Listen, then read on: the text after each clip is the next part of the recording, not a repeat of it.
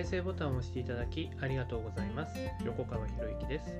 このチャンネルは何者でもない人が人も仕事もお金も引き寄せる何者かに変わるための魅力のヒントをお届けしています。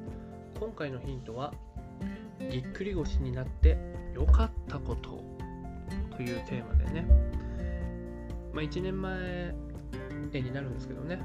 1年前の2月のいつだったかな2日だったかなテニス中にぎっくり腰になったんですね。もう人生初めての経験ですね。あのスイングしたら腰がピキッてきて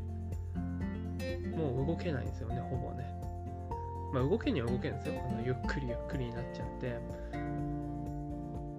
なんでって思ったんですよね。なんで。今までそんなねぎっくり腰みたいな、まあ、腰が痛いってことはあったんですけど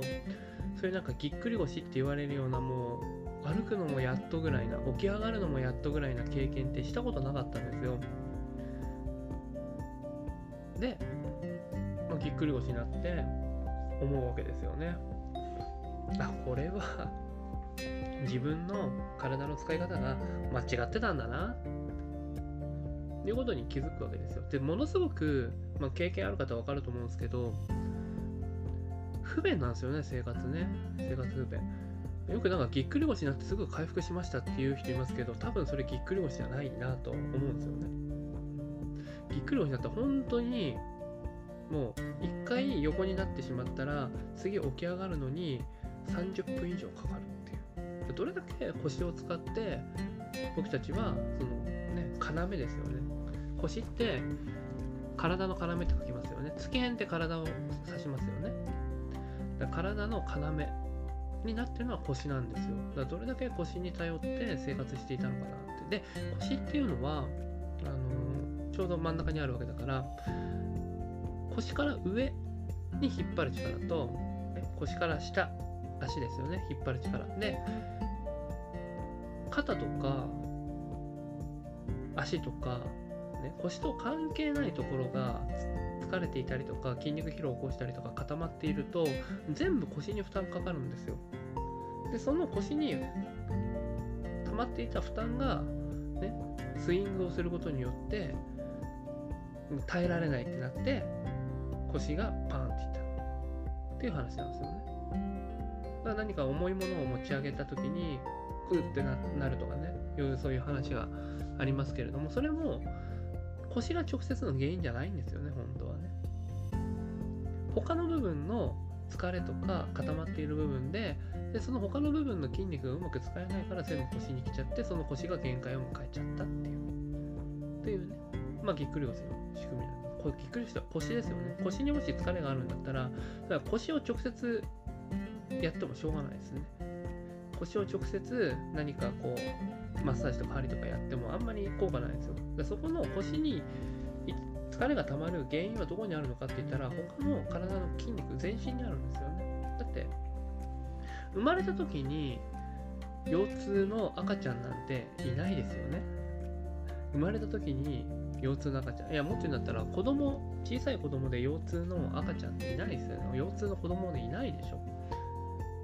それは何かっていうともう体全身の使って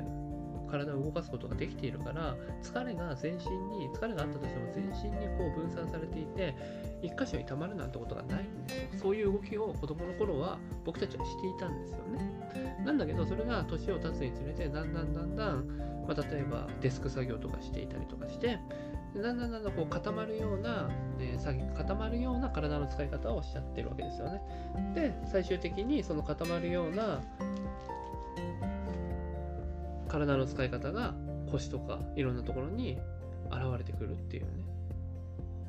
なので気づけたのはあ自分の体の使い方本当間違っていたなっていうところに気づけたわけですよね。でというのとあと起きるのにめちゃめちゃ時間かかるんですよ。めちゃめちゃ時間かかる。だって腰使えないんででそしてちょっとでもこう動かそうとすると痛みが来るからその痛みが出ないようにこう体を使えなきゃいけないって話になるんですよね。でそうすると本来の、ね、腰に負担がかからない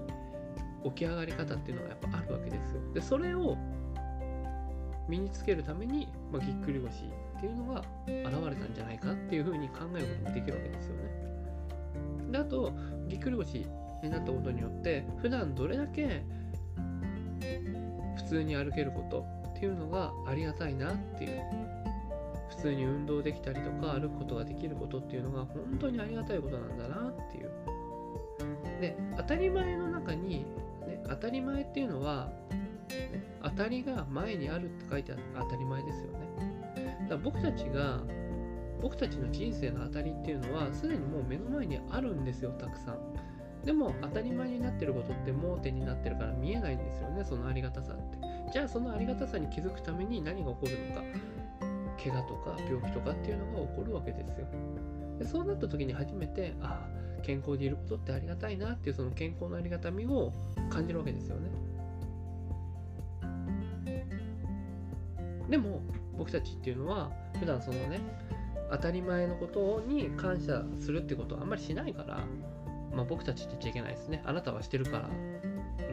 ね、僕はねそういうのがあんまりできてなかったっていうのに、まあ、このぎっくり腰になって気づけたんですよ。ねのでそういうね何か自分にとって不都合なことが起きたっていうのはね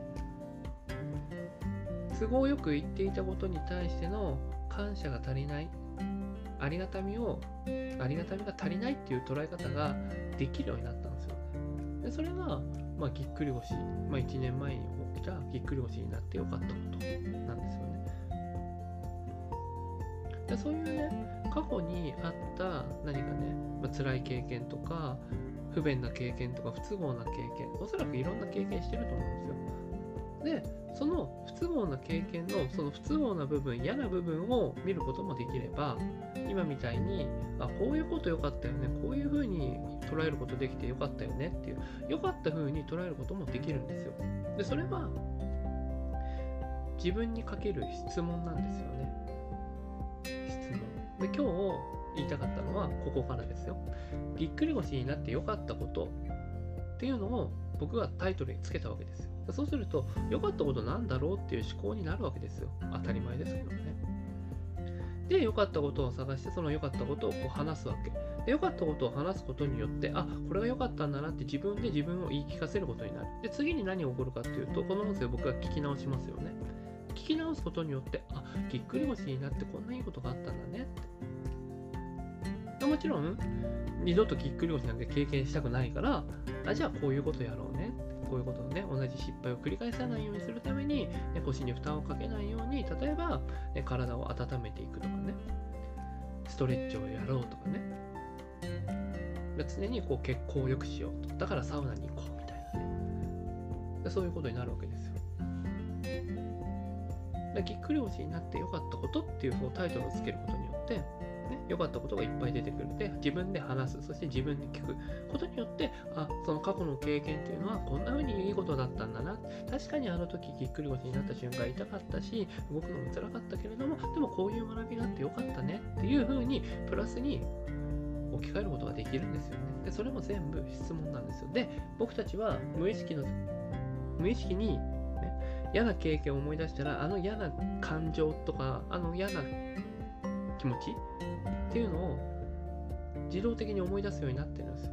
でそうするとね、あの人のせいでとかね、で、恨みつらみとかが出てきちゃうように、僕たちは無意識にセッティングされちゃうんですよ。なぜかね。なぜか。人間はネガティブなんですよ、基本ね。まあ、ネガティブだから生き残ってきたっていうのもあるんですけど、でそうやってなんか囚われやすいんですよね、嫌なことにね。昔あった嫌なことにとらわれやすい。でも、それを通じて、その経験を通じて良かったことって絶対あるんですよ。絶対ある。というよりも、その経験を良かったことに変えられるってことは、ね、その経験、そのなんか恨みつらみとか嫌な思いをしてたってことは、その経験に自分は負けていたっていうことにもなるわけですよ。だけど今振り返ってみたときに、あ、こういういいところもあったねって振り返ることができたってことは、その経験をプラスに捉えるだけで自分は成長できたっていう自分自身への暗示っていうかね、あの言い聞かせにもなるわけですよ。だからそれだけ自分成長できたよねまあね、そこにね、まあ、いろんな人が携わってると思いますよ。いろんな嫌な経験もね、いろんなしてますけれども、でもね、その嫌な経験がなかったら今の自分ないですよね。今の自分があるのはその嫌な経験があったおかげだよねっていうふうに捉えることができたら全部がありがたい感謝っていうところになんかねまあベタな表現かもしれないけれどもでもそこからの学びがあったからこそ今僕はこうやってあなたにお話をすることができている。そして今の僕っていうものがあるわけです。でその嫌な経験がなかったら多分今の僕はないですよね。だって一つでも経験が何か抜けたとしたら今の僕もないし今のあなたもないんですよ。だったらでもそのね起こった事実はもう変えられないですよね。起こった出来事を書き換えることはできない。ですでもね、出来事は書き換えられないけどその捉え方はいくらでも書き換えることができるんですよ。いくらでも書き換えることができる。でそうやって書き換える力っていうのが僕たちが人間として成長していく上で必要だしで書き換えることができるっていうのがイコール成長なんじゃないかなっていうふうにね。まあこのぎっくり腰になってよかったことというテーマで振り返って僕の気づきです、はい、きっとねいろんな嫌な経験とかねいろんな体の不調とかねいろんなメンタル面の不調とかいろんな経験されてきたと思います。だからこそその経験を良かったことに書き換えるこれで良かったことって何だったんだろうなっていうのを思い出してもう書き出してみてください。もう僕みたいに話してみるでもいいですよ。で書き出すことによって何が起こるかっていうと、まあ、僕がね書き書くわけですよね。で書き出すことによって書くっていうことでこういう書くっていう経験をね書く書く書くことで自分良かったんだなって。そしてその書いたものを見る。そして書いたことを、えー、話す。でそして聞くっていう。ねもう4回ですよ。4回も良かったんだなっていう風に自分にすり込ませることができるんですよ。書き換えることがですよ。これが本当の書き換えであってね。あの人から書き換えてもらっちゃダメですからね、はい、ということで今回以上になります。